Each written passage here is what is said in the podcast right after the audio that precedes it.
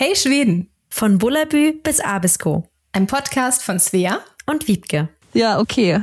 Willkommen bei Schweden. hey Schweden, die letzte Folge. Denn wir werden diese Nacht nicht überleben. Von Bullabü bis zum Arsch der Welt. Also, wir liegen hier gerade in einem Zelt bei minus fucking 17 Grad und versuchen uns einzureden, dass wir das jetzt hier durchziehen. Aber es ist so verdammt kalt. Also ganz ehrlich, das wird die schrecklichste Erfahrung meines Lebens. So fast auch gleich auf mit drei Geburten. Oh Gott. oh Gott. Aber wir versuchen uns irgendwie warme Gedanken zu machen und reden über unseren Lieblingspodcast. Hobbylos. Hobbylos. No joke. Hobbylos, Shoutout. Überlegen, welchen der beiden wir besser finden. Also ich wäre auf jeden Fall Team Rezo. auf bin, jeden. Ich bin definitiv Team Julian Bam, falls ihr das hört, das sind unsere letzten Worte. Es tut uns leid. Ich stehe das bitte aus, es sind große Fans. Es tut mir leid für unseren Ehemann und es wird verlobt. Oh Gott, Leute, es ist so scheiße kalt, es ist alles gefroren. Die Haare sind gefroren. Ja. Es ist alles im Zelt gefroren. Wir haben schon echt geile Schlafsäcke, muss man sagen. Also es ist gar nicht so ganz so übel, wie ich mir das ausgemalt habe, aber trotzdem immer noch verdammt kalt. Oh Gott. Und wir haben heute auch so eine richtig krasse Wanderung gemacht. Alter, die Wanderung war richtig krass. Zehn Kilometer oder so? Also ja. irgendwie sowas in dem Dreh. In Schneeschuhen. In Schneeschuhen so richtig krass bergauf. Also ja, klar, Höger Kust, ne, kann man sich denken, aber trotzdem. Also Einfach mal 90 Grad Winkel ansteigen. ich find's, ich find's so geil für gerade eine ganze Podcast-Folge im Liegen aufnehmen. Im Sterben. Bei mir checken, ob ich noch Akku hab, warte. Das wird gar nicht mehr aufgenommen. Ah, doch, doch, doch. Du musst doch vernünftig ins Mikro sprechen, sag mal. Du hast dich voll weggedreht, schon wieder. Entschuldige, ich bin da. Ich, hab schon wieder ich, ich wünschte, ihr könntet das jetzt sehen, was ich sehe. Ich, ich, ich liege hier in diesem Schlafsack. Ich fühle mich wie so eine Sushi-Rolle. Du weißt was, Liebke? Wir müssen aufpassen, dass wir nicht so viel Mist erzählen. Sonst kriegen wir so böse Kommentare. Und Leute sagen, es ist nur Gebrabbel, was wir machen. Ja, aber es ist mir gerade egal, weil ich... Rudi, dein, dein Atem, er raucht einfach. Ich weiß, es ist, es ist total krass. Alles raucht. Oh, es fällt hier alles runter, warte. Also ja, mein Handy geht gerade an. Ich habe einfach mal nur noch, ich habe irgendwelche Steine unter mir, also Eissteine. Das sind eigentlich nur also so eine Eisblöcke, auf denen ich liege. Vielleicht malen wir mal kurz ein Bild, also solange mein Akku noch hält. Du willst ein Bild wir sind schon, malen? Nee, also mental, Brudi, spiel mal mit jetzt. Ja, also wir schlafen gerade. Ja. Wir schlafen gerade in so einem, äh, ja, in so einem spitzen Zelt. Ähm, in so einem Tent-Tipi-Zelt, also ein Tipi-Zelt quasi. Und wir haben mal keinen Ofen drin leider. Also eigentlich gibt's hier so mit Ofen, aber wir haben leider keinen.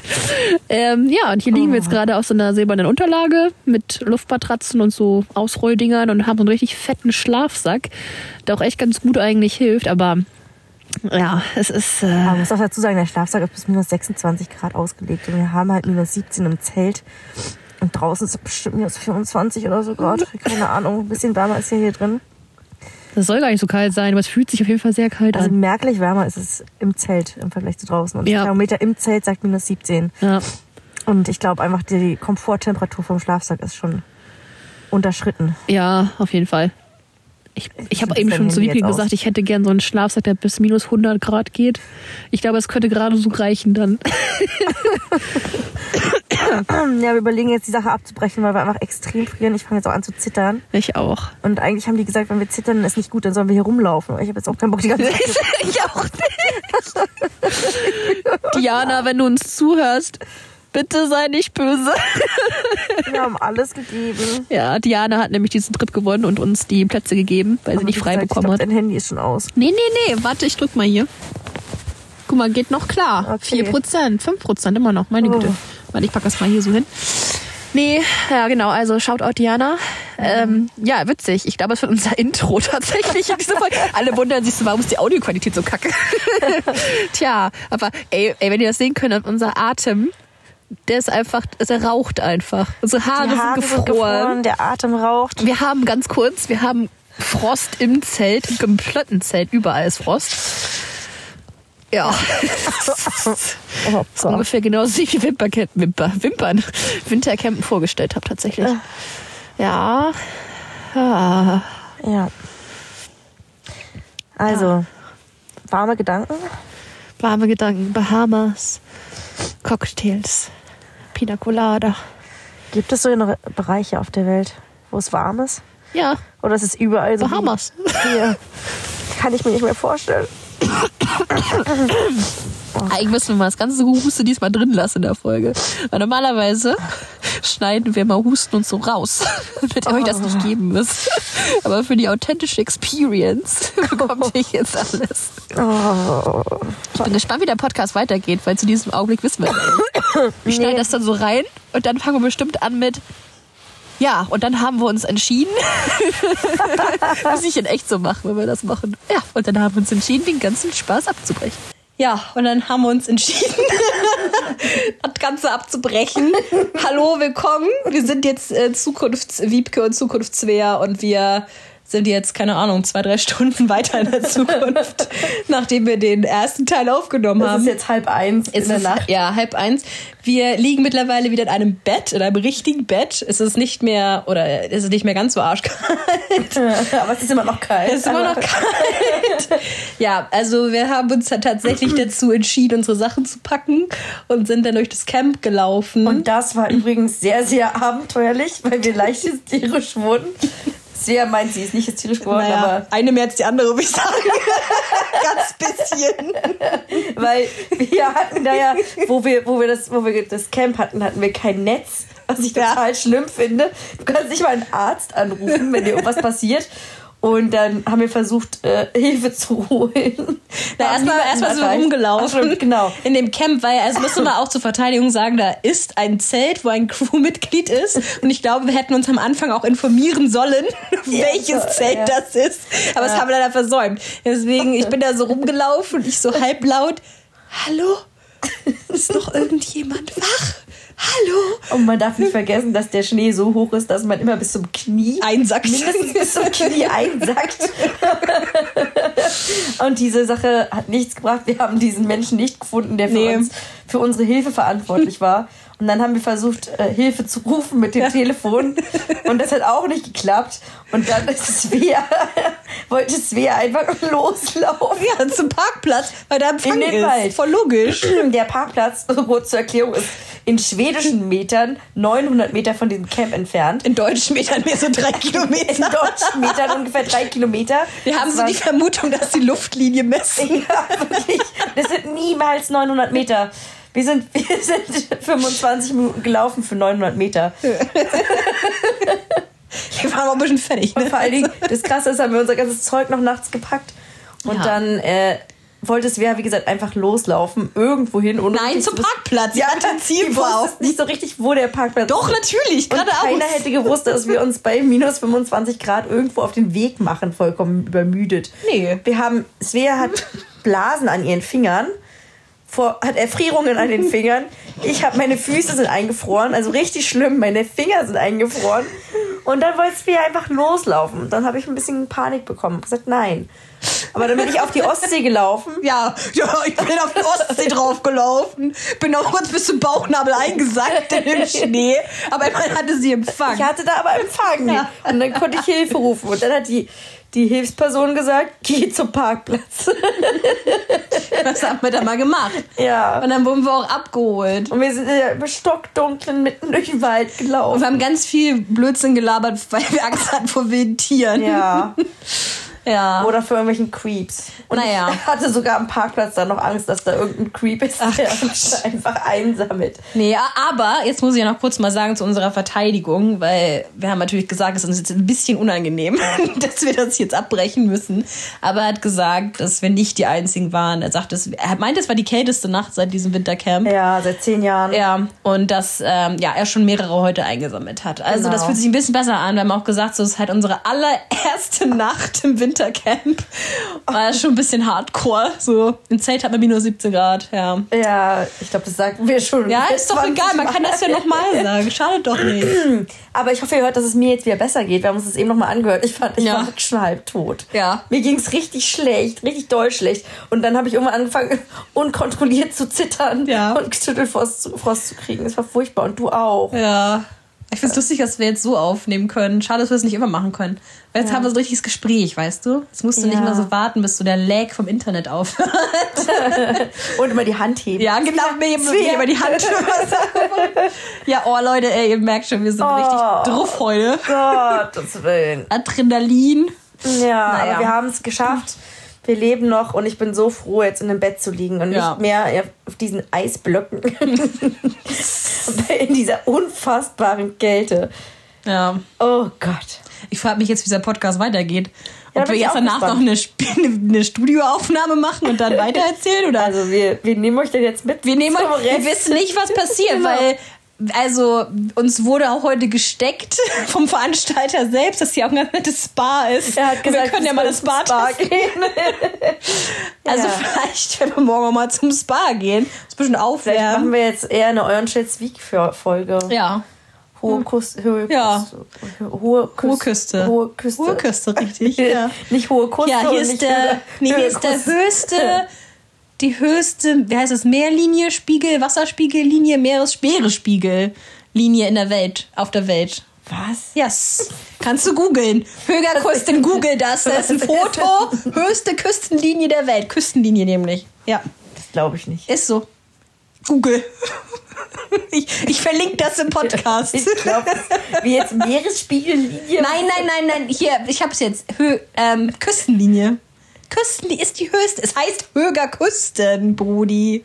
Was Echt? denkst du denn? Aber ja. so hoch, also es ist schon hoch, aber ich zeig dir das. ja, Ich zeig's mir. ich zeig's dir. Aber Meeresspiegellinie habe ich trotzdem nicht verstanden. Nein, das war Kü Küstenlinie. Ich bin auch ein bisschen drüber jetzt. Ich weißt glaube du? auch, wir sollten jetzt den anderen Leuten nicht, äh, nicht mehr das Ohr abkauen. Nee, wir machen, wir machen dann wir weiter wahrscheinlich im Studio.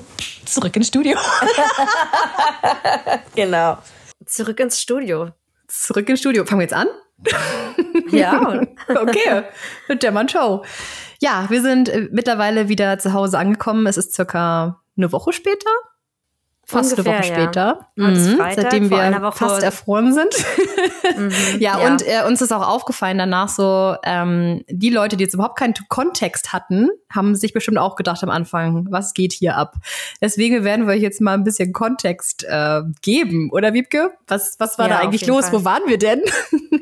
Ja, nämlich waren Svea und ich vom 7. bis zum 11. Februar bei dem Högerkusten Winterhike und haben dort, ja, sind ziemlich an unsere Grenzen gegangen und haben viel erlebt, sind viel gewandert, haben unglaublich schöne äh, Landschaften gesehen und haben, wie ihr jetzt gehört habt, im kleinen Intro auch enorm gefroren. Und jetzt haben wir Mhm. die Woche genutzt, um uns so ein bisschen zu strukturieren wieder, so dass Ja. jetzt wieder ein ordentlicher, ein, das Ende des Podcasts wird ein bisschen ordentlicher als unser Gesabbel am Mhm. Anfang, hoffe ich doch. Ja.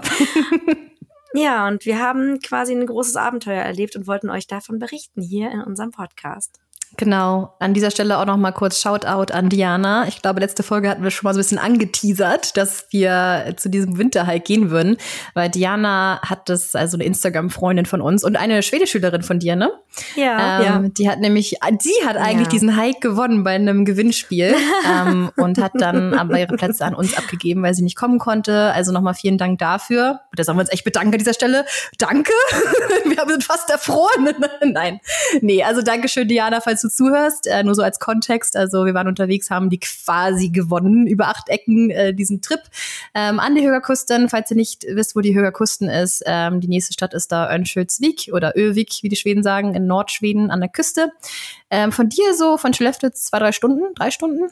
drei ne? Stunden ungefähr Drei Stunden. entfernt. Mhm. Mhm. Und von Stockholm vielleicht, uff, sieben, Autostunden, so in dem Dreh, glaube ich, meine ich mich zu erinnern.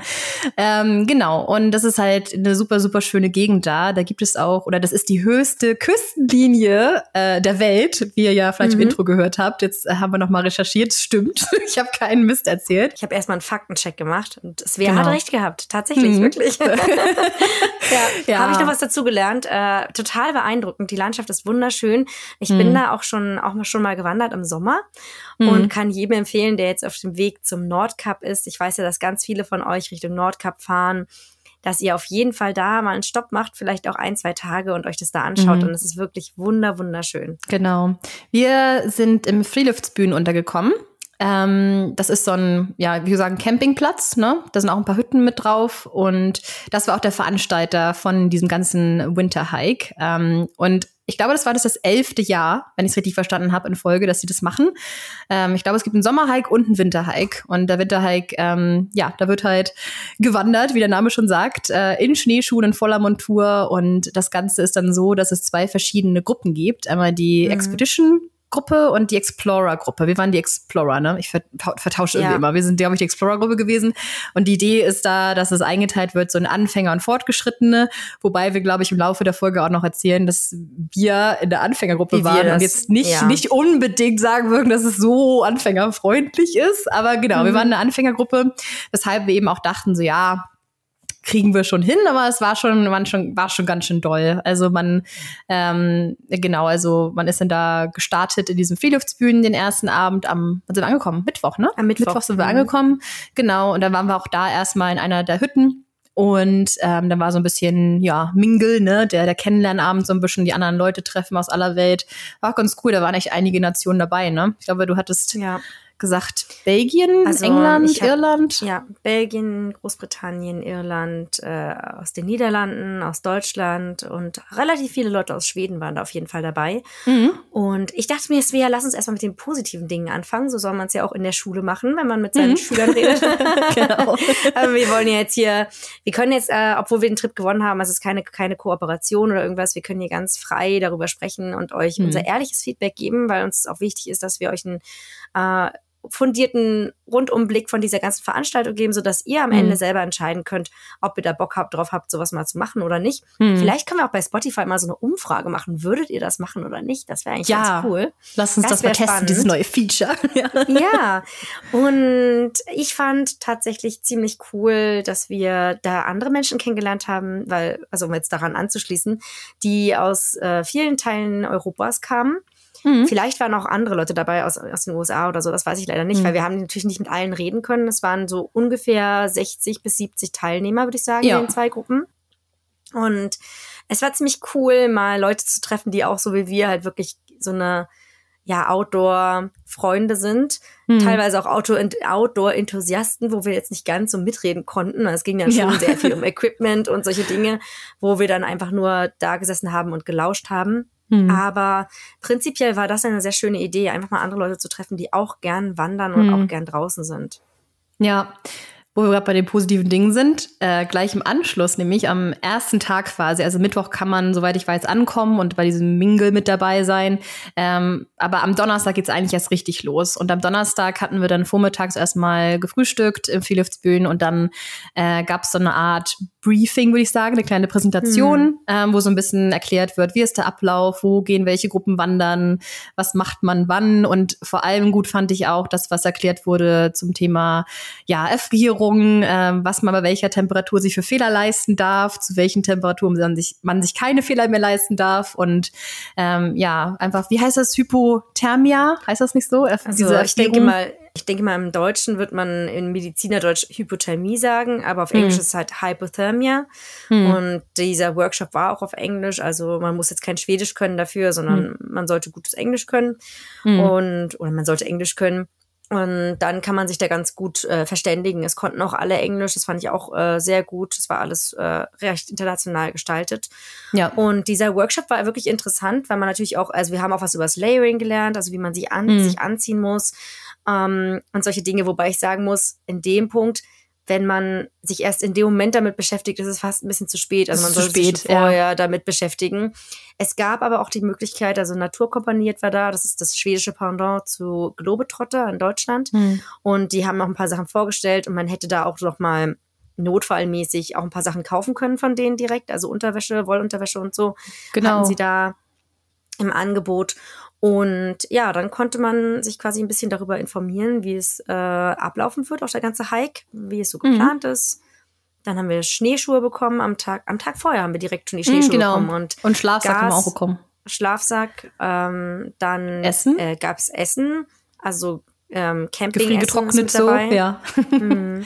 ja. Ja. und vielleicht da noch ganz kurz, nur dass ihr Bescheid wisst, weil wir den Trip gewonnen haben, waren bei uns halt Dinge mit inkludiert, die bei normalen Besuchern nicht inkludiert gewesen wären. Also Essen und Gas wäre bei allem mit dabei gewesen und Schneeschuhe auch, aber wir haben zum Beispiel noch diesen ähm, extra dicken Schlafsack bekommen. Ne? Ähm, Und wir haben auch einen Platz im Zelt bekommen, weil normalerweise die anderen äh, mussten ihre eigenen Zelte mitbringen, aber wir haben so einen Platz im Tentipi bekommen, da wo ihr uns gehört habt am Anfang der Folge, diese Spitzenzelte. Also wir mussten uns dementsprechend nicht um Zelt kümmern und nicht um Schlafsack kümmern, aber ansonsten haben wir alles sehr selbst mitgebracht, also so Unterlagen und ja, Klamotten, Rucksack, Schuhe, Schneehosen, Jacken, das hatten wir alles selber mit dabei. Hm, ja. Und nach dem Workshop ging es dann los. Dann hatten wir noch eine halbe Stunde Zeit, um uns kurz fertig zu machen, noch die letzten Sachen zu packen. Und dann haben wir unsere, unsere ganze Ausrüstung geschnappt und sind zum Bus gelaufen und wurden dann mit dem Bus in den Nationalpark gefahren. Genau. Und dann ging es erstmal langsam los. Äh, dann ging es so nach schwedischer Rechnung 900 Meter den Weg entlang. Ist so ein kleiner Ja. Running Gag geworden bei Wiebke und mir, ähm, dass irgendwie diese, diese Längen oder Distanzangaben in schwedischen Nationalparks irgendwie nie hinhauen. Also es fühlt sich Nee. immer wesentlich länger an. Äh, als Ja. was da steht. Also stand 900 Meter. Ich würde mal sagen, man muss immer so mal 1,5 rechnen. Dann hat man Ja. ungefähr die Distanz. Ich weiß nicht, wie sie messen. Luftlinie, keine Ahnung. Aber oder oder wir sind, äh, weiß ich auch nicht. Wir können es selber nicht einschätzen. Aber ich fand auch, es war wesentlich länger. Aber ja, wir sind dann äh, 900 Meter runter zu diesem Camp und da, als wir ankamen, waren dann auch schon mal diese Tentipis aufgebaut, also diese Zelte. Und es gab Mittagessen, was schon vorbereitet war. Und die anderen Leute, die ihren eigenen Kram mitgebracht haben, die hatten dann ähm, äh, ihre Zelte selber aufgebaut und ihr Camp da fertig gemacht. Wir hatten von daher halt den Luxus, dass bei uns schon aufgebaut war. Wir haben dann unsere Sachen in unser Zelt reingepackt und unser Bett vorbereitet für abends, dass wir halt, wenn wir vom Hike wiederkommen, das nicht alles noch im Dunkeln machen müssen. Genau. Und dann, Wiebke, Ja. was haben wir dann gemacht? die Schneeschuhe angepasst, ähm, Mhm. denn die müssen ja auch immer so quasi justiert werden, dass die dann richtig am Schuh sitzen und dann hat es eigentlich im Programm gestanden, dass man nicht so lange, dass man eigentlich nur ein bisschen rumlaufen kann, so wie ich es verstanden Ja, habe. das hab ich auch so und- verstanden. Meine Ja. Güte, das war falsch. ja, das haben wir falsch verstanden. Ähm, dann sind wir, haben wir eine Wanderung gemacht und ich fand es persönlich schon relativ spät und habe schon so gedacht, okay, ich nehme mir noch mal schnell eine Kopflampe mit und das war auch tatsächlich Mhm. sehr, sehr gut, dass ich das Ja. gemacht habe. Denn ich dachte mir so, hm, es ist jetzt schon nachmittags. Ähm, ja, also könnte ja dunkel sein, wenn wir zurückkommen. Und Ja. dann sind wir, haben wir eigentlich gar nicht so richtig gewusst, was das Ziel ist. Irgendwie haben wir beide, Mhm. waren wir ein bisschen verpeilt oder ich weiß auch nicht, Ja. wir haben so, die Kommunikation war ein bisschen schwierig vielleicht ja, irgendwie, weil wir haben viele Infos nicht so richtig mitgekriegt. Ähm, Ja. Und dann sind wir, ähm, haben wir, sind wir angefangen zu laufen da in dem ja, Park. Ne? erstmal einfach nur laufen so. Und ich wusste, also ich glaube du auch nicht, aber wir wussten beide nicht genau, wie weit wir jetzt laufen. Nur, dass es erstmal durch diesen Nationalpark geht und ziemlich viel berghoch. Ähm, und ich glaube, ich habe so nach einem Kilometer gedacht, ach du Scheiße, weil, wie du eben auch sagtest, es waren dann echt viele Schweden dabei. Ich hab das Gefühl, der Großteil waren echt Schweden und die, die meisten Schweden sind ja einfach auch sehr, sehr outdoorsy. So, wir sind es auch sehr gewohnt, draußen zu sein, mit Schneeschuhen zu laufen. Aber wenn du dann so ankommst wie wir, die wir jetzt nicht so viel Erfahrung haben mit Schneeschuhen. Und äh, also ich fand, die sind da hochgerannt den Berg, also als wenn das irgendwie ein Ja. Wett Wettbewerb wäre. Und wir beide dachten so, das wird hier easy going. Also wir hatten uns, uns das, glaube ich, auch beide ein bisschen anders vorgestellt, dass man einfach so ein bisschen im eigenen Tempo gehen kann, ne, ein bisschen Pause machen kann. Und ich habe mich ultra gehetzt gefühlt. Wobei ich auf der einen Seite sagen muss, ich fand es gut, dass so viele Guides mit dabei waren. Also ich glaube, auf dem Hike waren ja bestimmt fünf Guides dabei, äh, auf diesem ersten Mhm, Hike. Auf dem Hike, ja. Ähm, Mhm. Und ja, und ganz äh, hinten äh, als letzter war halt auch nochmal ein Guide natürlich, weil er aufgepasst hat, dass alle mitkommen, was gleichzeitig sich sicher angefühlt hat, dass jemand da war, aber auch eben einen total gestresst hat, weil du dachtest, die ganze Zeit ist jemand hinter dir, der dich den Berg hochscheucht. Ja, von daher waren wir beide, glaube ich, sehr gestresst, ähm, diesen Berg hochzukommen mit diesen äh, topfitten Outdoorsig Schweden, die alle irgendwie schon mhm. Kilometer weit vorgerannt waren. Ja, also. Ja, jetzt muss man ja auch dazu sagen, also mein Problem bei der ganzen Sache war so ein bisschen, dass, äh, also bei mir war es das dritte Mal in Schneeschuhen und ich bin da das erste Mal so ein bisschen alpin quasi gewandert, mm. weil es ging schon gut einfach den Berg hoch und das mm. Problem ist halt gewesen, dass der, der Park selbst, wenn ihr mal im Sommer da war, dann wisst ihr bestimmt, was ich meine. Da sind ja überall so ganz viele Bäche äh, und kleine Flüsschen und so, die von dem Berg dann quasi runterkommen. Und da drauf liegen einfach nur so eine leicht, so eine ganz dünnen Holzplanken. Ja. Und auf diesen Holzplanken war jetzt im Winter halt eine richtig dicke Schicht Eis und darüber ja. halt Schnee und es hat dann auch so rübergehangen ganz oft. Und für uns die wir halt einfach das nicht gewohnt sind, mit diesen Schneeschuhen zu wandern, war es total schwer, immer den richtigen Tritt zu finden und da nicht irgendwie mhm. wegzurutschen. Und man muss ja so ganz weit, also vor, die Füße dann immer so direkt voreinander setzen mit diesen riesigen mhm. Schneeschuhen. Und wir konnten uns auch nirgendwo abstützen mit unseren ähm, Stöckern, die wir da hatten, um irgendwie so ein mhm. bisschen Gleichgewicht zu wahren. Also wir waren einfach nicht so schnell wie die anderen. Und ja. dadurch, dass in unserer Gruppe wurde halt am Anfang dann entschieden, auch ja, wir reden jetzt nur Schwedisch, weil es sind ja nur Schweden da, außer wir. Wir beide mhm. waren dann die Deutschen, die aber auch Schwedisch sprechen, was kein Problem war. Mhm. Aber ich glaube einfach, die meisten, die da waren, die haben auch erzählt, dass sie das schon ein paar Mal gemacht haben. Ja. Und die haben es halt aus einem anderen Grund gemacht. Also die haben es halt gemacht, weil sie halt wahrscheinlich so ein Fitness ähm, mhm. äh, haben wollten. Und wir haben es halt gemacht, weil wir eigentlich die Landschaft sehen wollten und genau. den Nationalpark genießen wollten und das Licht und hm. diesen wunderschönen Winterwald. Also wir wollten einfach gern manchmal anhalten und ein bisschen uns umblicken und das wirklich hm. ein bisschen genießen. Und das, dazu hatten wir gar keine Ge Gelegenheit. Dann haben die eigentlich auch am Anfang gesagt, das fand ich interessant, dass man ja sehr viel trinken soll. Wir sollten ja eigentlich alle hm. 10 bis 15 Minuten eine Trinkpause machen. Genau. Und wir haben auch, wir sind auch super ins Schwitzen gekommen, weil wir da echt hm. hochgerannt sind, den Berg. Und ich fand es halt total doof, weil ich hatte, du hast halt die Handschuhe an, du hast diese mhm. Schnie, also diese Skistöcker, dann musst du deinen Rucksack immer abmachen, musst irgendwie die Handschuhe kurz ausziehen, irgendwie deine Flasche rausholen, dann was trinken. Also mhm. allein das, äh, ich war da halt total gestresst, weil immer einer hinter ja. mir stand und eigentlich genervt war und getrippelt hat, dass ich jetzt bitte weiterlaufen soll. und irgendwie habe ich da echt einen richtig hohen Stresslevel gehabt. Und das fand ich so ein bisschen schade, weil ich eigentlich mhm. die ganze Wanderung wunderschön fand. Ja. Und ich muss auch sagen, ich habe tatsächlich überhaupt keinen Muskelkater gehabt, überraschenderweise nach mhm. den Tagen. Also das heißt, das zeigt mir ja auch, dass mein, von der Fitness her, dass es an sich okay war. Aber so dieser mhm. Stress, den ich mir selber gemacht habe, der hat mich halt, ja, hat mir so ein bisschen die Freude genommen, genommen, muss ich mhm. sagen. Ja, ja, es ging, ging, mir ähnlich. Und ich fand so, also ich fand schon die, die ersten, ich glaube, wie viele Kilometer waren denn das? Zehn, ne? Ich glaube, es waren mm. hin und mhm. zurück, letztendlich waren es so um die zehn Kilometer. Und wenn man dann halt am Anfang an nicht so genau weiß, wie weit man läuft, oder halt, es wurde ja so verkauft, als wir machen eine kleine Runde, da dachte ich, naja, kleine Runde, was kann das sein? Vier Kilometer oder so. nee. Ähm, und dann, also ich fand schon den ersten Teil ziemlich ähm, demanding, also von einfach von dem Terrain, was du ja auch meintest, diese diese Brücken teilweise, da hatte ich echt ein bisschen Schiss, weil das an den Seiten echt runterging und da auch Felsen drunter waren und so, dass mhm. man da mhm. runterrutscht, weil dann bist du erstmal weg. So, ähm, fand ich auch ähm, ziemlich krass, äh, diese Wege teilweise. Und dann, je höher man kam, das letzte Stück, Wiebke, weißt du, ja. Das letzte ja. Stück einfach, das war so heftig und ich habe mir ja, wie ihr vielleicht wisst, habe ich vor zwei Jahren die Bänder gerissen, was ja an sich ja eigentlich wieder alles verheilt ist, aber ich bin trotzdem einfach immer auch ein bisschen ängstlich, was sowas angeht. Ähm, ja. Also da hatte ich schon ein bisschen, ja, aber ich hatte echt ein bisschen Angst teilweise, dass ich mir irgendwie wieder mich da verletze. Ähm, und weil das so steil berghoch ging, hat es teilweise überhaupt keinen Grip, selbst mit Schneeschuhen nicht und musste es irgendwie so halb hochkrabbeln den Berg an einigen Stellen, so dass mhm. wir ja mhm. am Ende auch auf unserem Hintern runtergerutscht sind. Ne? Wir haben ja gesagt, ja. Berg runter, ey, das geht gar nicht. Berg runter war eigentlich noch schlimmer als Berg hoch.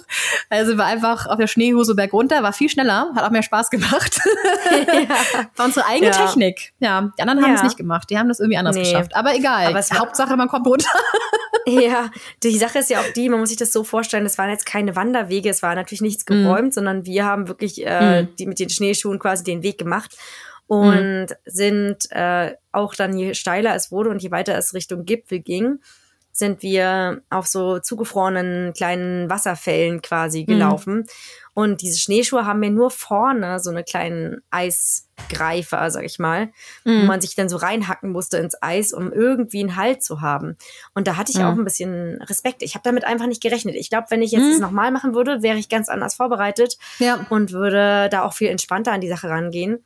Aber Genau. so war ich halt super überrascht, dass die Wege, in, also es einfach keine Wege gibt im Endeffekt Hm. und dass die, ähm, ja, wie man das mit diesen Schneeschuhen einfach machen muss. Also das habe ich nicht so gut Ja. gewusst vorher. Ja, das hätte ich mir auch gewünscht, aber hatten wir auch gesprochen, dass man da vielleicht, gerade für Leute, die vielleicht nicht aus Schweden kommen oder nicht aus dem Norden kommen, das noch nie gemacht haben, dass man da vielleicht bei diesem Workshop mal kurz zeigt, wie läufst du mit diesen Stöckern, wie läufst du mit den Schneeschuhen, ne, einfach einmal zeigen, ähm, ja, ob es da irgendwelche Techniken gibt, weil ich wusste auch nicht, was ich mache. Auch das mit diesem Reinhacken zum Beispiel habe ich gerade das erste Mal gehört. Ich wusste nicht, dass ich mir reinhacken sollte, keine Ahnung. so, das wäre, glaube ich, ganz gut. Das dauert vielleicht fünf Minuten, mal kurz zu erklären, hier Crashkurs, ne, darauf müsst ihr achten. Für Leute, die es halt nicht gewohnt sind, gerade weil das halt eine Anfängergruppe war. Und da denke ich halt so, stand, glaube ich, auch in der Beschreibung, dass es auch für Kinder oder Familien ist. Und da muss ich ehrlich sagen, ich kann mir nicht vorstellen, das mit zumindest kleineren Kindern zu machen. Mit Jugendlichen vielleicht. Aber würdest du die Wanderung mit deinen Kindern machen, Wiebke? Nein, auf keinen Fall. Nee, ist zu gefährlich. Ja, ich habe die Wanderung, die gleiche Wanderung ja mit meinen Kindern gemacht im Sommer vor zwei Jahren. Und da ist es ja auch als der Kinderwanderweg ausgeschrieben. Und mir haben auch ganz viele geschrieben, oh toll, kann man das auch mit Kindern machen, weil es steht ja so auf der Website. Und ich muss jetzt hier als, als Mutter ganz klar sagen, nein, du kannst es nicht mit deinen Kindern machen. Ich würde es auch, glaube ich, äh, gut, wir haben es vor zwei Jahren gemacht. Inzwischen sind meine Kinder auch wieder ein bisschen gewachsen, ein bisschen größer, aber trotz allem auch im Sommer ist dieser Weg ähm, mit sehr viel Klettern quasi geht der Mhm. einher. Zumindest, also auch für Erwachsene, aber für Kinder ist es dann natürlich nochmal eine andere Höhe. Und ich war auch überrascht und das war ja auch ein, muss ich auch sagen, als kleiner Negativpunkt, dass wir da bei unserem Camp keinerlei ähm, Handysignal hatten. Das heißt, wir, man hätte niemanden anrufen können, direkt da, wo unser Camp war. Wir hatten natürlich auch kein Internet. Und erst als wir dann oben auf dem Berg waren, hatten wir wieder Internet. Aber ich denke dann auch immer so ein bisschen, naja, als Mutter hat man ja noch die Verantwortung für seine Kinder. Und ich Hm. würde es, glaube ich, erst mit Kindern machen, so wenn die so neun oder zehn Jahre alt sind. Ich glaube, vorher auf keinen Fall. Das ist einfach, Hm. einfach ein bisschen zu gefährlich, weil man kann doch ganz schön abstürzen oder abrutschen. Und klar, Kinder sehen die Gefahr nicht, aber als Mutter ist man Mhm. dann ja trotzdem auch die ganze Zeit angespannt. Und dann Ja. würde ich einfach jedem raten, auch generell bei dieser Hökerkusten ein bisschen zu warten, bis die Kinder ein bisschen größer sind. Hm. Auf jeden Fall haben wir es bis auf die Spitze geschafft. Da waren wir, glaube ich, beide auch sehr stolz auf uns, dass wir das gemacht haben. Am Anfang der Wanderung Mhm. habe ich nicht gedacht, dass ich bis da oben ankomme, aber ich war dann doch froh, dass wir es gemacht haben, weil wir hatten ja auch einfach den ganzen Ausflug über, also alle Tage, die wir da waren, bombastisches Wetter. Es war arschkalt, aber es war wunderschön. Es war richtig klar. Eigentlich jeden Tag hatten wir Sonne, strahlend blauer Himmel, konntest halt richtig weit gucken. Ich fand das so schön, als wir oben waren und uns richtig weit schauen konnten. Das war halt das Ding, ne, dass wir eigentlich gerne anhalten wollten und das bisschen genießen wollten, aber eigentlich kamen wir nur oben an, hatten so ein paar Minuten, zack, zack, schnell ein paar Fotos machen und dann äh, ging es auch schon wieder runter, ne? Ja. Ja, und die anderen sind halt in der, die anderen, das war mal so, wir waren natürlich die Letzten.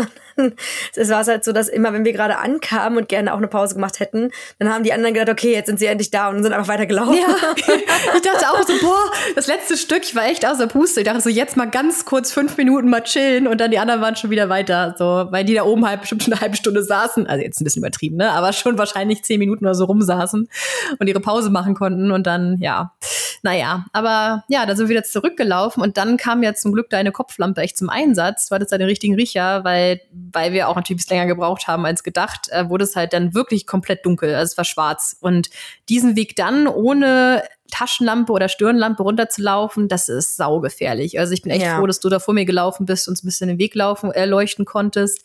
Das ist halt auch so eine Sache, die wir, glaube ich, auch noch später nochmal ansprechen, aber die mir gerade einfach dazu einfällt, ist dieses, dass die nicht das Equipment gecheckt haben. Das war ja für uns beide wichtig, es auch nochmal zu nennen im Podcast, ne? Dass das echt was gewesen wäre, gerade für die Anfänger, dass man am Anfang einmal guckt, was haben die Leute für Schlafsäcke dabei, was haben die Leute, haben die Leute eine Lampe dabei, haben die einen Gaskocher dabei, ne? Dass man da einfach mal guckt, weil ansonsten kannst du echt mit jedem möglichen Scheiß da ankommen ähm, und dann bist du erstmal aufgeschmissen, ne? Und ich denke mir gerade so, wenn du irgendwie ein bisschen von der Gruppe entfernst und keine Lampe dabei hast oder wo du im Wald da bist, es ist, das ist ganz schön gefährlich. Ja, ja vor allen Dingen, weil es ja überall, weil ja überall Abhänge sind und diese kleinen, naja, Brücken ist wirklich zu viel gesagt, einfach nur diese Planken Mhm. über diesen Ja. Abhängen liegen. äh, mit diesen Felsspalten. Und na klar, es geht nicht so weit runter, aber ich finde, zwei, drei Meter kann man dann schon fallen. Mhm. Und das ist halt nicht so cool, wenn man dann, wenn Mhm. man da wirklich zwei, drei Meter auf so ein Eis fällt und dann noch rutscht und so. Und dann Nee. ist man nicht mehr zu sehen. Und ja, also wir hatten an diesem Trip öfter mal so das Gefühl, ähm, naja, dass wir der Sicherheitsaspekt uns nicht so gefallen hat, sagen wir einfach. Ja. Ähm, Vielleicht sind wir da einfach auch zu naiv rangegangen, aber Mhm. unsere Information von dem Veranstalter war halt, okay, ihr kriegt eigentlich alles Wichtige gestellt, Mhm. ähm, kommt und habt Spaß. Und Mhm. so würden wir es halt nicht sagen. Wir haben ja trotzdem eine Menge mitgebracht, wie gesagt, die Ja. Stirnlampen und so weiter. Und ja, der Weg runter war sehr, sehr schön. Also wir hatten einen wunder, Mhm. wunderschönen Sonnenuntergang oben auf dem Berg und sind dann halt runter. Ähm, da habe ich dann einfach beschlossen, okay, ich rutsche jetzt hier einfach mit meinem Hintern runter, weil das Mhm. äh, anders ist mir einfach zu gefährlich. war auch ein gutes Workout, weil ich musste ja diese riesigen Schneeschuhe mir die ganze Zeit hoch Ja. äh, haben. Ja, ja, also ja. Gute, gutes Bauchmuskeltraining. Mhm. Und oh, die witzigste Situation war wahrscheinlich, weil äh, da habe ich echt gedacht, ey, wie kann mir eigentlich immer sowas passieren? Ich bin manchmal so Ah, ja. tollpatschig, ja. Also ich musste dann ja mal vorlaufen und dann auch für Svea äh, leuchten den Weg quasi, damit sie sieht, wo sie langläuft.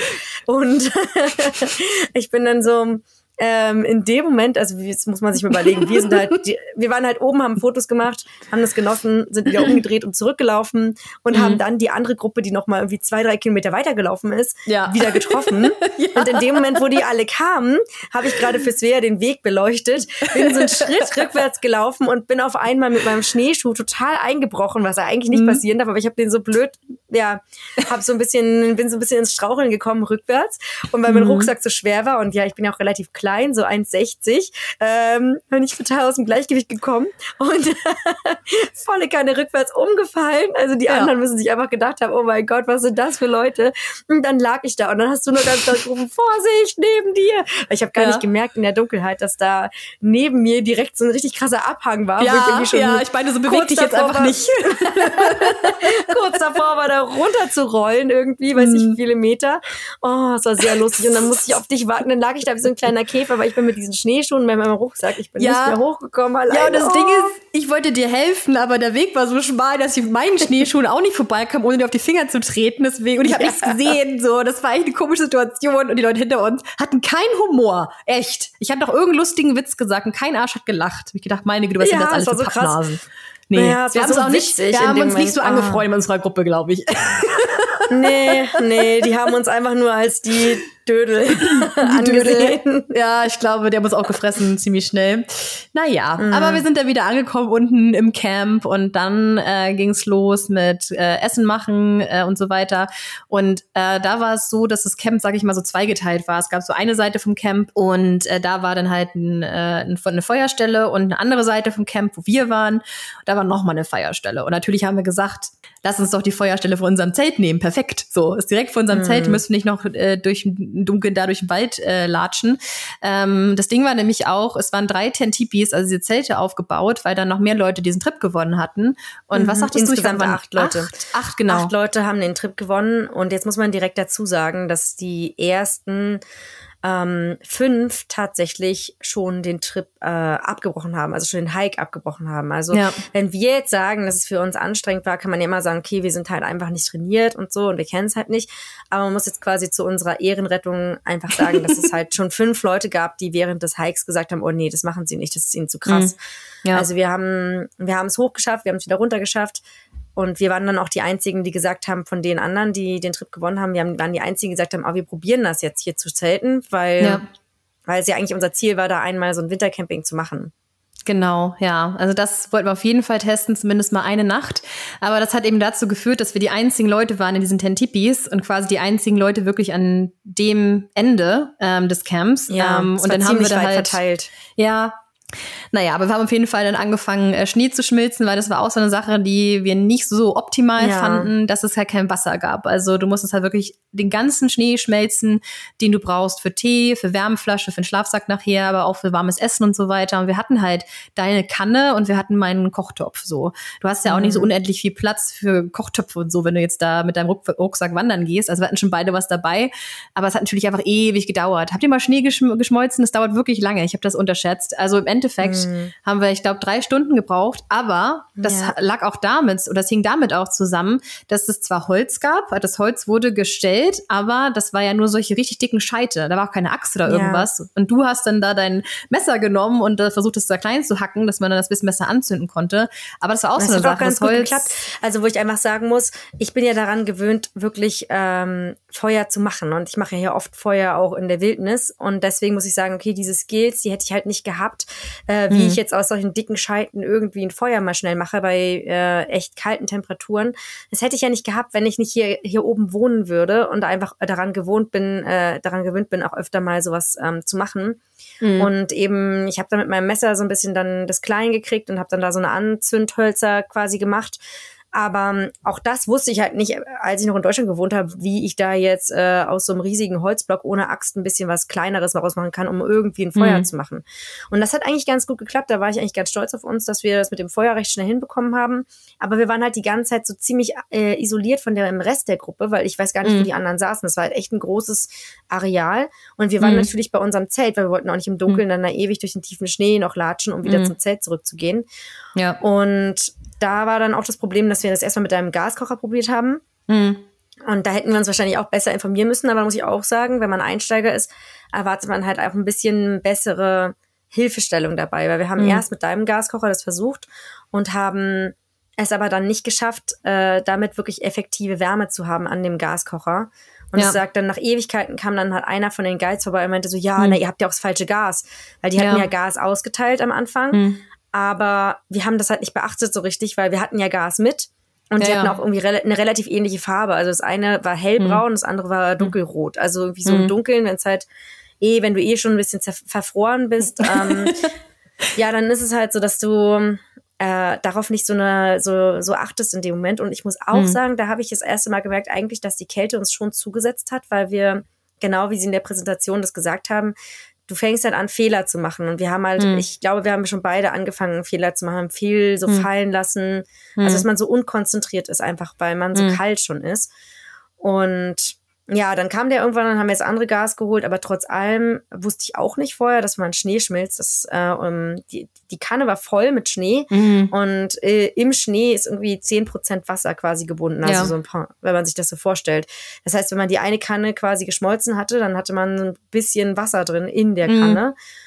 und das heißt, wir mussten dann wieder mit unseren Tupperdöschen quasi wieder neuen Schnee holen, die Kanne wieder Mhm. füllen und das haben wir dann drei, vier Mal gemacht, bis dann endlich die Kanne wirklich voll war. Ja. Ähm, und bis dann das Wasser gekocht hat, weil es fand ich auch irgendwie nicht so hygienisch, muss ich ehrlich sagen, sich so Schnee zu schmelzen und da muss man es Mhm. ja auch ein bisschen kochen lassen, damit man es dann trinken ja. kann. Ja. Ja, und im Endeffekt hätten wir am Tag vier Liter trinken sollen, Minimum. Das haben wir auch nicht getrunken. Das hat keiner getrunken. Keiner hat so viel Wasser getrunken. Du musst, du kannst auch nicht vier Liter mitschleppen in deinem, auf diesem Hike da. Also eigentlich hätten Ja. wir abends locker noch mal so zwei Liter trinken müssen, aber das haben wir auch nicht geschafft. Also so viel Wasser haben wir gar nicht kochen können, weil wir auch Ja. Prioritäten setzen mussten. Also wir wollten ja auch eine Wärmflasche warm machen, jeder für unseren Schlafsack, damit der zumindest mal warm werden kann, weil das ist ja schon ein großer Unterschied, wenn du zumindest in warmen Schlafsack gehen kannst. Ja, aber ich glaube, wir haben tatsächlich drei Stunden darum gedödelt mit Feuer am Ja. Anmachen, Wasser kochen, Essen kochen, bis wir damit durch waren. Und dann war es schon relativ spät, ne? Ja, und dann sind wir noch mal ein bisschen draußen rumgelaufen, haben uns warm gemacht, also was uns auch empfohlen wurde, bevor man ins Bett geht, ruhig noch mal ein bisschen laufen, waren auf Toilette. Ja, dann sind wir ins Zelt und dann, ähm, ja, muss ich auch sagen, ich habe am Anfang auch zu dir gesagt, als er erstmal im Schlafsack drin war, meinte ich so, oh, ist da eigentlich gar nicht so schlecht. Also der ist da eigentlich ganz Mhm. gut. Äh, noch dazu, die Schlafsäcke waren ausgelegt für minus 20, glaube ich. Minus 18, ne? Oder nee. Ja. Also die haben so. uns gesagt, die wären bis minus 26, aber wir waren am nächsten Tag nochmal in dem Outlet von Naturkompanie, wo Hm. eigentlich fast der gleiche Schlafsack hing und da stand minus Ja. 18 drauf. Ähm, ja, also ich glaube so die ganze Sache, wir haben uns auch im Nachhinein nochmal viel mit anderen Leuten so connected und unterhalten, mit Leuten, die auch so Wintercamping machen und die allermeisten haben gesagt, okay, also der Schlafsack ist natürlich das A und O und man hätte halt bei Mhm. den Temperaturen, wie gesagt, außerhalb des Zeltes, wo haben uns dann am nächsten Tag die Guides gesagt, waren halt minus 25 Grad. Bei der Mhm. anderen Gruppe waren wohl minus 27 Grad. Ja. Das waren die Sachen, die die uns gesagt haben. Ähm, und man müsste bei solchen Temperaturen halt schon einen Schlafsack haben, der bis zu minus 40 Grad ausgelegt ist, dass Ja. man einfach wirklich eine dicke, dicke, dicke Hülle um sich drum hat. Und ähm, kann natürlich sein, dass es jetzt Quatsch ist, aber ich muss sagen, ich glaube, der Schlafsack war wirklich der kritische Punkt an der ganzen Sache. Mhm. Der war nämlich, und dann halt fand ich es halt schade, weil wir wussten vorher nicht, ob wir jetzt Unterlagen mitbringen müssen oder nicht. Du Mhm. hattest zum Glück welche mitgebracht von der Freeluftsbanken, also quasi Mhm. ausgeliehen. Aber die Frage ist natürlich, ob das jetzt wirklich so ein Spezialequipment war, was man gebraucht hätte eigentlich. Also ich denke, da gibt's definitiv andere Matten, die man drunter legen sollte, die einfach mehr für diese extremen Temperaturen ausgelegt sind. Ja, also wir hatten so eine, Ja. sagen wir so eine ISO, also nicht wirklich eine ISO-Matte, aber halt so eine Matte, die so isoliert war, eine relativ dünne, so die man auch so im Auto haben kann oder so für die Scheibe, sowas in der Art. Und dann hatte ich so eine Luftmatratze und du hattest auch so eine, ja, so eine Isomatte mit Luft drin, würde ich sagen. Und dann hattest du auch noch sogar zwei Rentierfälle ähm, und dann darauf den Schlafsack. Und achso, man muss dazu auch noch sagen, in dem Zelt war halt kein Boden drin. Also man hat wirklich direkt auf dem Schnee geschlafen quasi und dann darauf seine Sachen gelegt. Genau, und äh, wir hatten im Zelt minus 17 Grad gemessen.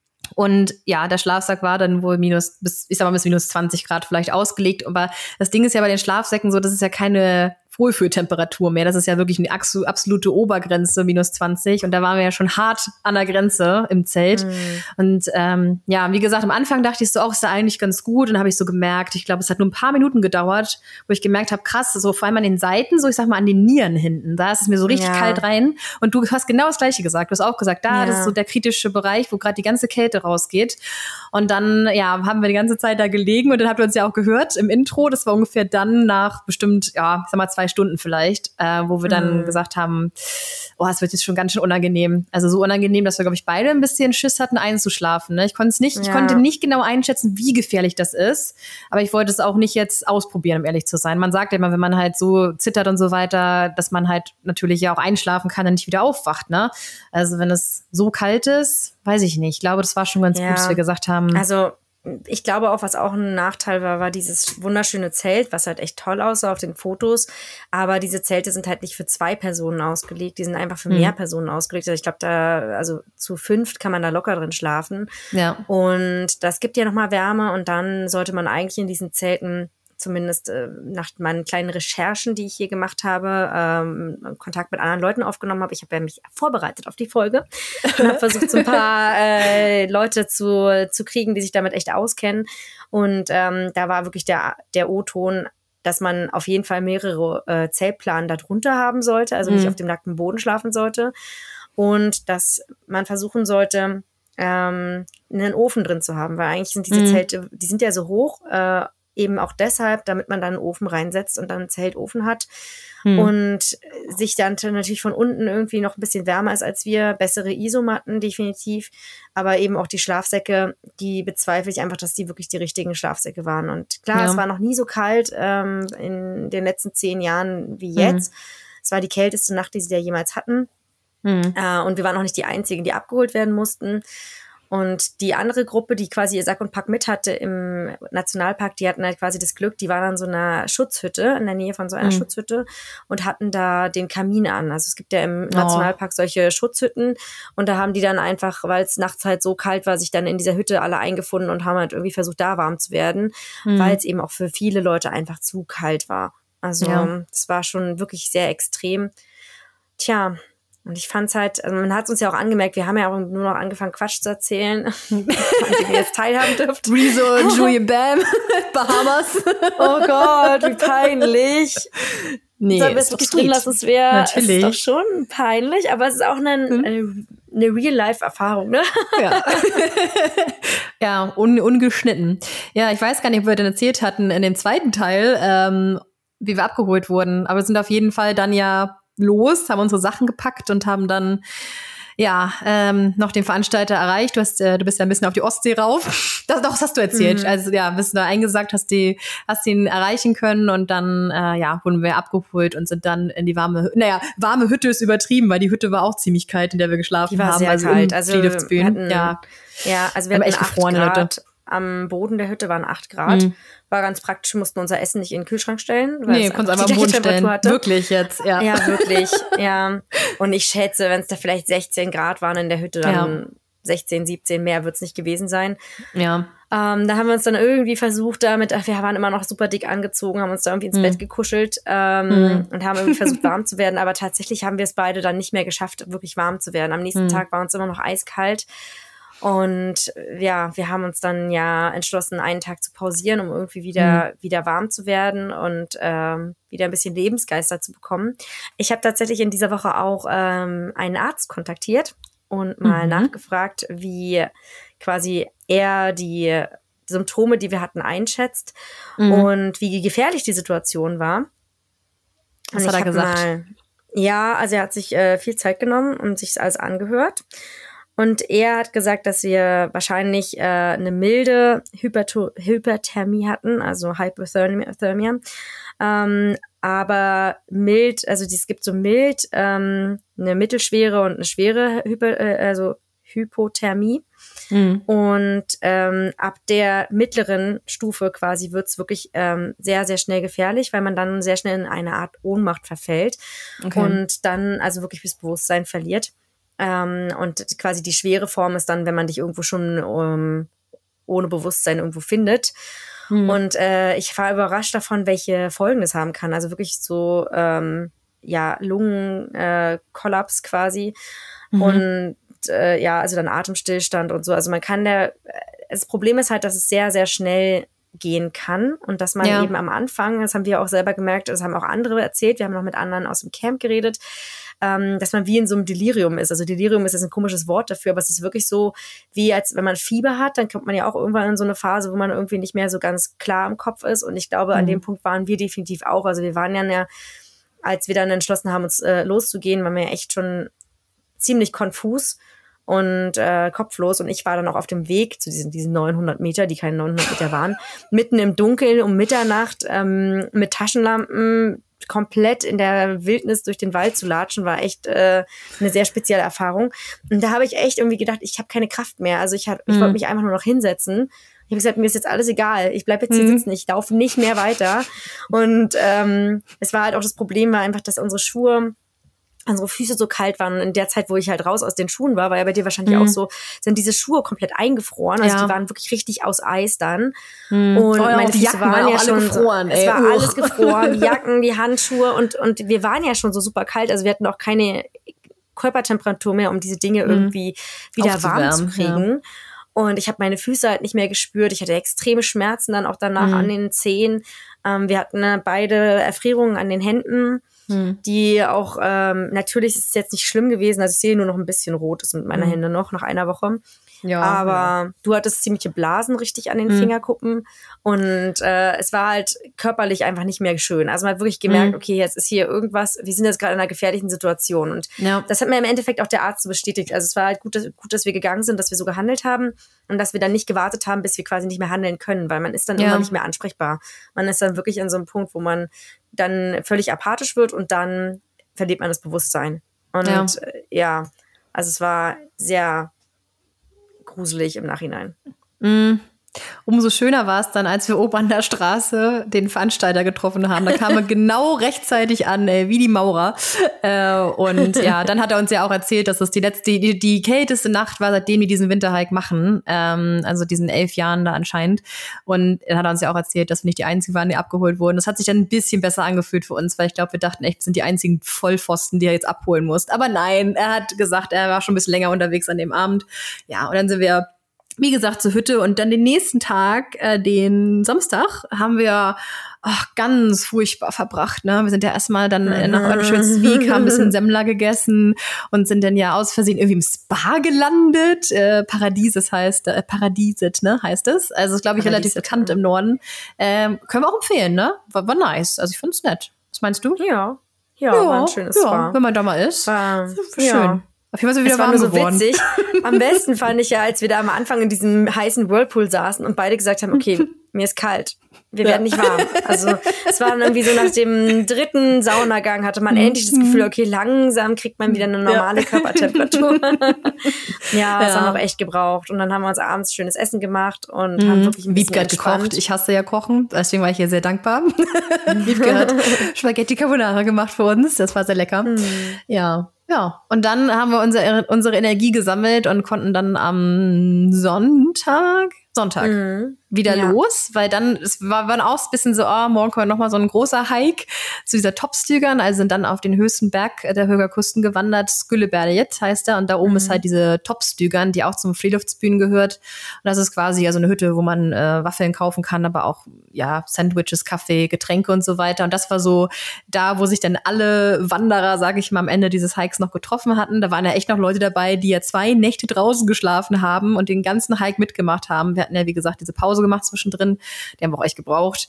Und dann sind wir halt an dem Tag nochmal den Berg hochgelaufen. Aber auch da kamen wir wieder ein bisschen an unsere Grenzen. Ne? Nicht, weil das anstrengend war, sondern weil das so krank vereist war. Vor allem der erste Ja. Teil. Ne? Es war so heftig. Da hatten wir, wir hatten ja keine Schneeschuhe an, da sind wir ohne Schneeschuhe gewandert. Und äh, ich weiß nicht, also ich finde das wirklich ein bisschen, ich frage mich wirklich, wie es so von der Versicherung her ist. Es klingt jetzt ein bisschen albern und sehr deutsch. deutsch, ja. Aber ganz ehrlich, es war, es waren einfach nur Eisstrecken am Anfang. Mhm. Und wir sind da wirklich, wir haben irgendwie versucht, das so in den Bäumen festzuhalten, weil wir wirklich Mhm. nur weggerutscht sind. Man hätte wirklich so eine Eiskrallen oder sowas an den Füßen haben müssen. Ja, ganz kurz unserer Verteidigung. Uns wurde nämlich gesagt, dass wir da keine Schneeschuhe brauchen, dass es einfacher wäre, ohne Schneeschuhe zu, Schneeschuhe zu laufen. Also haben wir darauf vertraut und dann festgestellt, ja, wäre irgendwie besser gewesen mit. Oder naja, am Ende war es halt, am Ende wäre es war es wirklich gut ohne Schneeschuhe. Das wäre mit Schneeschuhen schwieriger gewesen. Aber ich fand am Anfang so, da war es auch wieder sehr, sehr steil, vor allem die ersten paar hundert Meter. Und das war ja einfach, der Schnee war so fest getrampelt, dass alles nur noch Eis war. Und das war wirklich eine krasse Steigung. Und äh, ja, wir haben es dann irgendwie geschafft. Ne? Und ich glaube, nach so dem ersten Drittel würde ich mal sagen, dieses letzten Hikes war es dann richtig schön. Also hat es richtig Spaß gemacht, finde ich. Also es war immer noch anstrengend, aber halt nicht jetzt übermäßig anstrengend. Wir waren auch zu zweit unterwegs, was ich sehr gut fand. Wir hatten da keine Gruppe, wir sind dieses Mal einfach alleine los und wir konnten dann die ganze Zeit anhalten und, äh, und den Ausblick genießen. Wir konnten Fotos machen, wir konnten in Ruhe was trinken. So, und das, das war dann so, so wie ich mir das vorgestellt hatte, eigentlich den ganzen Hike, fand Ja, ich. Das war so ja. an dem Sonntag für mich. Und trotzdem waren wir mit den anderen zusammen da. Wir sind eigentlich relativ Ja. spät losgelaufen und wir waren trotzdem mit den anderen zusammen da. Ich fand das sehr angenehm und vielleicht für mich so als Learning, also dass ich halt dieses Winterhiking mega schön finde und es auf jeden Fall wieder machen würde. Im Zelt schlafen nur mit eigenem Equipment, was ich vorher schon Mhm. getestet habe. Also wo ich Ja. wirklich mal probiert habe, okay, mal bei minus 10 Grad oder so habe ich es mal ausprobiert, Mhm. dass man einfach weiß, okay, worauf muss ich achten und wie, welchen Gaskocher habe ich und so weiter und so fort. Also da einfach mehr drauf achten. Aber die, dieses, was überhaupt nicht meins, ist einfach in so einer riesigen Gruppe äh, irgendwo den Berg hoch zu rennen, weil ich habe davon nichts. Also für mich Nee. ist es halt kein Wettbewerb. Ich habe keine, also es waren halt auch sehr viele Männer dabei, das fand ich interessant. Es Mhm. waren ja fast nur Männer. Und ich hatte so ein bisschen das Gefühl, das ist jetzt hier so ein sehr maskuliner Wettbewerb, wer jetzt als Erster auf dem Berg ist. Und da habe ich halt irgendwie keinen Bock drauf. Also da mache ich halt nicht mit so bei sowas. Mhm. Und es hat mich halt, es hat mich richtig angenervt. Also da war ich dann teilweise echt, echt schlecht drauf auch. Deswegen, weil ich mir dachte, was soll denn das jetzt hier? Aber Mhm. als wir zu zweit den Hike gemacht haben, war es wunderschön. Und mit dir kann ich mir vorstellen, das so, so jederzeit wieder zu machen. Äh, Wir hatten echt viel Spaß und äh, Ja. sind ja trotzdem ans Ziel gekommen, aber halt eben Ja. so, wie wir es auch schön fanden. Also es hat trotzdem Genau. körperlich anstrengend, aber einfach für uns hat es Mehrwert gehabt. Und äh, Ja. ja. das hat es halt für mich nicht, wenn ich da mit anderen Berg hochrenne. Nee. Und ja, du sagst ja auch gerade, dass es, dass es lustig war zusammen. Ich fand nämlich auch, also trotz allem, ähm, das soll jetzt auch gar nicht alles irgendwie negativ klingen, wollen nicht einfach äh, nur berichten, wie es jetzt für uns war. Aber ich glaube, also ich zumindest hatte eine richtig gute Zeit und ich hatte richtig viel Spaß und ähm, ja, fand es einfach cool, mit dem mal wieder unterwegs zu sein. Wir sehen uns leider auch nicht so oft ähm, außerhalb dieser digitalen Bubble oder äh, von einem Bildschirm. Deswegen Ja. war es wieder richtig cool, dass wir was zusammen machen konnten und ja, wir hatten richtig viel Spaß. Ihr habt ja schon gehört so ein bisschen, dass was ihr so mitkriegt auf Instagram und im Podcast, das ist ja nur, das ist ja nur die Spitze des Eisbergs. Wenn ihr wüsstet. Ja. Ja. Nee, also wir sind auch in echt so, dass wir echt viel Spaß haben und es auch echt positiv sehen. Und Wir ich bin tun auch nicht echt nur so für positiver Podcast. Mensch. Nein. Ja. Aber ähm, deswegen, ich würde, glaube ich, auch ta tatsächlich gerne mal im Sommer ausprobieren. Sogar diesen Hike Mhm. mit den Freeluftsbühnen, das könnte ich mir vorstellen, das auch nochmal zu testen. Ja, Ähm, Wenn es dann auch einfach nicht so gefährlich ist. Also man wirklich, ähm, und dann vielleicht auch sogar die Expeditionsgruppe, wo man wirklich sein Zeug auf Brücken hat, sein Mhm. eigenes Equipment hat. Ich glaube, das ist tatsächlich für mich wichtig, dass ich Ja. mich darauf verlassen kann. Darauf will ich nicht nochmal vertrauen, dass andere Leute für mich irgendwas planen, sondern Mhm. ich möchte gerne dann selber die Verantwortung dafür haben. Mhm. Und dann haben wir dem Veranstalter ja auch noch ein paar Tipps gegeben. Wir haben wirklich gesagt, also ihr müsst das Equipment checken, weil Leute, Mhm. die halt nicht aus Schweden sind, die Mhm. haben ja, die haben das auch einfach teilweise nicht. Also ich finde, Ja. man kriegt hier auch ganz andere Sachen zu kaufen als in Deutschland, Österreich Mhm. oder der Schweiz. Also Mhm. So Ja. von dem, weil klar, die Temperaturen sind einfach anders. Also Ja, na, stimmt. Naja, wir hatten dann noch unsere Waffel da oben und einen Kaffee, haben noch den Ausblick genossen, der war auch wieder einfach richtig toll. Wir hatten wieder so einen ganz, ganz Ja. tollen Sonnenuntergang. Und dann sind wir einen ganz entspannten Weg berg run- berg runter zum Freeliftsbühnen. Und dann, ja, haben wir uns nur kurz nochmal frisch gemacht. Und dann war ja hier das After-Hike-Event, ne, wo nochmal alle zusammen den Abend verbracht haben. Da hatten wir halt gut Burger gegessen und da war Live-Musik und es wurde getanzt, haben uns mit Leuten unterhalten. Das war ganz schön, noch so ein bisschen, ja, die, die anderen Hiker da kennenzulernen. Ähm, ja, und dann hm. sind wir am nächsten Tag wieder los. Ja, hast du was vergessen? Nee, das war's, ne? das Nee, war das war's. unsere Berichterstattung. Bei Wiebke es sind 47 Minuten und ich weiß, die anderen äh, Teile im Vorfeld waren auch irgendwie, keine Ahnung, 15 Minuten pro Stück oder so gefühlt. Ja, ja, und ich muss das langsam mal abrappen. Haben wir noch was zu sagen? Vielleicht nochmal zum Freeliftsbühnen. Er hat mir auch noch so ein, zwei Sachen, die wir noch anmerken wollten, glaube ich. Ähm, das ist halt ja. Es sieht halt, finde ich, online so aus, so mit diesen Hütten und so weiter, als wenn das jetzt irgendwie luxuriöser wäre, als es ist. Also es ist, würde ich mal sagen, einfach wirklich ein Campingplatz. Also dass man da einmal Ja. auch mit den richtigen Erwartungen rangeht. Es gibt unserer Meinung nach relativ wenige Waschräume und Toiletten. Ja. Also wir Ja. haben, glaube ich, drei Häuser gesehen mit jeweils, weiß nicht, drei Toiletten und drei Duschen. Ungefähr, so in dem Dreh. Ja, zwei Das oder drei, was- ja. Ja, Ja. und das ist, glaub, also ist für alle Campinggäste, soweit ich das verstehe, und alle Gäste in den Hütten. Und ich finde, das ist ganz schön wenig für die, ähm, für also die Anzahl an Leuten, die in dem Camp sind. Ähm, ansonsten, ich fand so diesen Hauptraum sehr süß, also da- so da, wo das Essen ist und so weiter, Mhm. wo man sich hinsetzen kann. Das ist echt schön gestaltet. Da gibt's so ganz tolle runde Fenster, dass man so die Berge sehen kann. Das ist echt schön gemacht. Äh, und da kann man eben auch, sobald ich das jetzt verstehe, auch Fika haben und Frühstück essen und so weiter. Ich weiß auch nicht, das wird wahrscheinlich zur Hauptsaison auch noch mal ganz anders sein, dass es da noch mehr Catering gibt oder noch mehr Essensmöglichkeiten.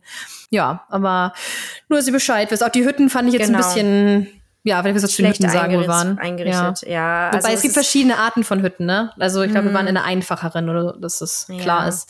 Also ich glaube, wir können da ganz ehrlich sein. Ich denke mir auch für deutsche ähm, Touristen, die doch auch ein gewisses, naja, einen gewissen Wunsch an Sauberkeit haben, Hm. da würde es jetzt nicht 10 von 10 Sternen kriegen. Ähm, aber wenn ihr mal da seid, kann ich total empfehlen. Wir haben äh, auf dem Berg, auf dem wir, auf den wir hochgewandert sind, da, weil ich ja meinte am Anfang, dass ich es vielleicht nicht mit Kindern machen würde. Äh, aber auf dem Berg, auf dem wir waren, da fährt im Sommer eine Seilbahn hoch. Also da ist so ein, so ein Lift. Äh, ich weiß nicht, ob man das mit Kindern machen kann, weil es ist so ein offener, so ein Sessellift. Ich habe Kinder gesehen auf Fotos äh, in diesem. Ja, aber ich meine, so ganz kleine würde ich vielleicht mit, nicht mitnehmen, weil der halt ganz hoch ist, aber so vielleicht so ab fünf oder so, wenn man die festhält, dann geht das schon. Und dann kann man da hoch zu dieser Topstüger und die war echt richtig schön. Also die hat mir richtig gut gefallen, so von der von der ganzen Atmosphäre her, wie so eine richtige Almhütte so ein bisschen. Mhm. Und der Ausblick von da oben ist wunderschön. Und dann gibt's auch mehrere Möglichkeiten, wie man wieder runterwandern kann, die halt leichter Mhm. oder schwerer sind. Das kann ich total empfehlen, beziehungsweise wenn ihr da einen Stopp macht in Dockstar, das ist ja direkt da an dem Nationalpark, auch in der Nähe von dem Naturum, da fand ich dann tatsächlich auch dieses, äh, was du auch gerade meintest, das heißt Vardagsrümet, also Wohnzimmer. Mhm. Ähm, von dem Friedhofswind, es war sehr cool eingerichtet, war sehr nett, so skandinavisch, also kann man sich richtig wohlfühlen, kann eine Pause Mhm. machen, einen Kaffee trinken. Das fand ich richtig, richtig schön da. Also da kann ich jetzt auch Ja. nicht meckern oder so. Nur jetzt, ähm, weil viele gefragt haben, ob ich das jetzt als Campingplatz empfehlen würde, also ich tatsächlich recht viele Nachrichten bekommen, weiß ich jetzt nicht so richtig, weil ähm, ich glaube, es gibt da eine relativ große Auswahl an Campingplätzen in der Gegend Mhm. und dann schaut einfach wirklich auf die Google-Bewertungen. Die haben Ja. wir uns halt vorher auch angeguckt ähm, Ja. und die, die stimmen auch, glaube ich. Ja, und ich finde halt, es ist immer so ein bisschen relativ, was so seine eigenen Ansprüche sind, aber ich finde einfach, dass die Preise relativ hoch sind, ähm, wo wir jetzt waren. äh, was ich so gesehen habe, was sie so für eine Cabin haben wollen und so weiter. Und dafür finde ich einfach, ist jetzt sind die Cabins zu einfach. Also für so einen Preis würde ich ein bisschen mehr erwarten. Also, wie kein gesagt, Wasser. du musst- ja, Ja, stimmt, es gibt kein fließend Wasser.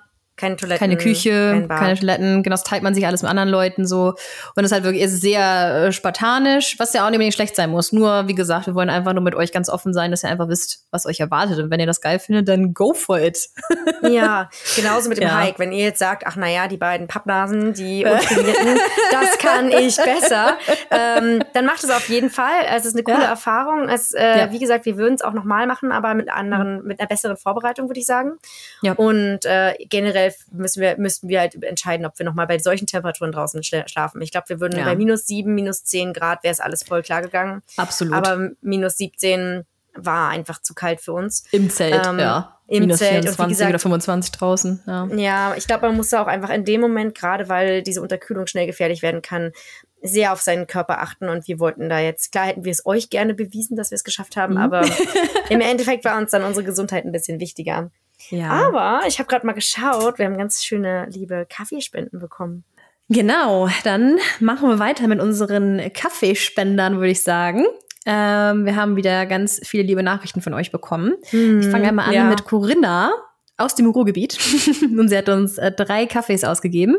Und sie hat geschrieben, hey Svea, hey Wiebke, ich habe euch auf Instagram erst Ende 2023 entdeckt und bin begeistert von euren tollen Beiträgen. Vielen Dank. Eure Podcasts habe ich mir jetzt in den letzten zwei Wochen bei jeder Gelegenheit, Putzen, Autofahren, Stricken, alle nacheinander angehört und ich bin ein großer Fan von euch geworden. Meine Schwedenliebe begann 2016 tatsächlich mit der äh, Morte Midsommer-Serie. Kann ich gut verstehen, habe ich auch alle durchgesuchtet. Ich war von, der Land äh, von den Landschaftsbildern total angefixt und habe mich dann mit Land und Leuten auseinandergesetzt und ganz viel gelesen und angesehen. Und durch den IKEA Adventskalender habe ich lustigerweise zur schwedischen Sprache gefunden, die ich seitdem lerne. Ich bin durch und durch Schweden-Fan geworden. Euer Podcast bringt so viel tolles Insiderwissen und lässt ein bisschen an, am Leben in Schweden teilhaben. Das macht sehr viel Spaß, euch zuzuhören. Es muss ganz oft schalle, ich, ich muss ganz oft schallend mitlachen. Bitte macht so erfrischend weiter. Ihr seid super. Danke euch. Hey do, Corinna. Vielen, Oh. vielen Dank, Corinna. Super lieb von Dank, dir. Corinna. Freut uns Oh. sehr. Hm. Ich habe noch eine Nachricht von Emily bekommen. Sie hat uns auch drei Kaffees ausgegeben und sie schreibt, hey ihr Lieben, ihr habt mit eurem Podcast etwas Tolles auf die Beine gestellt. Vielen Dank dafür. Meine Schwester hat, mit eurem Pod hat mir euren Podcast vor, zwei, vor ein, zwei Wochen empfohlen und ich habe ihn leider schon bis zur letzten Folge durchgehört. Oh. Wie cool. Obwohl ich Podcasts eigentlich nicht so gerne mag. Ihr habt mich jetzt, ihr habt mich auch, ihr habt Ihr habt mich auch zur Podcast-Hörerin gemacht. Jetzt nach dem Abi habe ich vor, ein Au-pair-Jahr in Schweden zu machen. Daher finde ich euren Podcast sehr informativ und mit jeder Folge wächst meine Vorfreude auf Schweden. Macht immer weiter, weiter. Ich höre euch sehr gerne zu. Liebe Grüße aus Sachsen-Anhalt. Liebe Grüße zurück, Emily. Viel Spaß bei deinem Au-pair-Jahr. Das klingt total cool. Ja, du hast ja auch ein Au-pair-Jahr gemacht. Mhm. Mhm. Ja, viel Spaß dabei. Habt eine tolle Zeit in Schweden. Und dann haben wir noch jemanden, und zwar noch eine Wiebke. äh, und sie hat geschrieben, hey ihr zwei, danke für euren herrlichen Podcast mit der richtigen Mischung von Wissen und Erfahrung. Äh, durch euch fühle ich mich verbunden mit anderen Auswanderern. Bin selbst seit 26 Jahren in, in den Niederlanden. Grötjes, ich glaube zumindest so wird das ausgesprochen. Grötjes, Gröt, Grötjes, Wiebke. Ja, Das ist vielen peinlich, Dank. weil ich habe sogar äh, Freunde in, äh, in Holland, aber ich weiß nicht, wie man das ausspricht. Gröt, Grötjes. Klingt bisschen wie Grütze. Grötjes. Never mind. Vielen, vielen Dank dafür. Sehr lieb von ja, dir. richtig cool. Das ist eh so witzig. Wir sehen ja bei Spotify, wo ihr uns hört. Und wir haben ja Mhm. wirklich Hörer, also offensichtlich Auswanderer, die oder AuswanderInnen, die ähm, in, auf der ganzen Welt verteilt sind. Also ich glaube, das weiteste weg war, glaube ich, Japan, ne? Oder Südkorea. Ich habe sogar Australien, Thailand, Neuseeland. Habe ich Neuseeland? Neuseeland, ja. Neuseeland, glaube ich. So Ja. lustig. so cool. Ähm, ich habe noch eine letzte Nachricht bekommen von Nicole und sie hat uns zwei Kaffees ausgegeben und hat geschrieben, Hallo ihr beiden, ich musste gerade meine Schwe Schwedensehnsucht bis zum nächsten Sommerurlaub mit, einer mit einer Woche in Malmö stillen. Insgesamt 22 Zugfahrt, um 22, 42 Stunden in Schweden zu sein. Ich kann nicht vorlesen, du. Dabei ist mir aufgefallen, dass ich die Hintergründe von so vielem, was mir diesmal begegnet ist, erst so richtig über euren Podcast kennengelernt habe. Cool. Den Hype um, ja, den Hype um das Melodiefestivalen ging gestern hier in Malmö los. Oh Fredagsmüs es. und Lördagsgoodies. ähm, und ganz aktuell die Semmelor. Dank eures Podcasts habe ich vorher auf das Frühstück verzichtet und eine ganze Semmler geschafft. Sehr gut. Da hat aber mitgedacht. Sehr, sehr gut. Mhm. Ja, Fazit, lecker, aber reicht für dieses Leben. Sehr gut. Ja. ich freue mich auf viele weitere informative Folgen auf meinen Radtouren zur Arbeit. Wie cool. Vielen Dank, Nicole. Echt lieb von dir. Ja, vielen Dank an euch alle.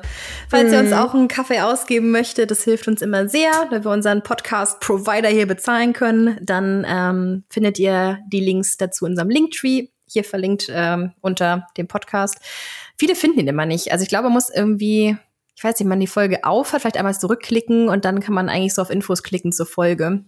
Oder Genau, zu, zu, ja, oder auf beiden. Wir haben es immer unter jeder Folge und auch noch mal bei der Info zum Podcast. Also Wir freuen uns auch immer sehr über eure Kommentare, die wir auch alle lesen. Nur leider können wir die nicht beantworten bei Spotify, aber wir freuen Ja. uns trotzdem riesig darüber, weil das ist halt wirklich deshalb was, weshalb wir es machen. So, wir freuen uns einfach, wenn wir euch Freude bereiten können und mh, ja euch teilhaben lassen können an unserem Leben in Schweden. genau. Also Ja. danke fürs Zuhören und wir hören uns ganz bald wieder. Macht's gut und hey do! Hey du!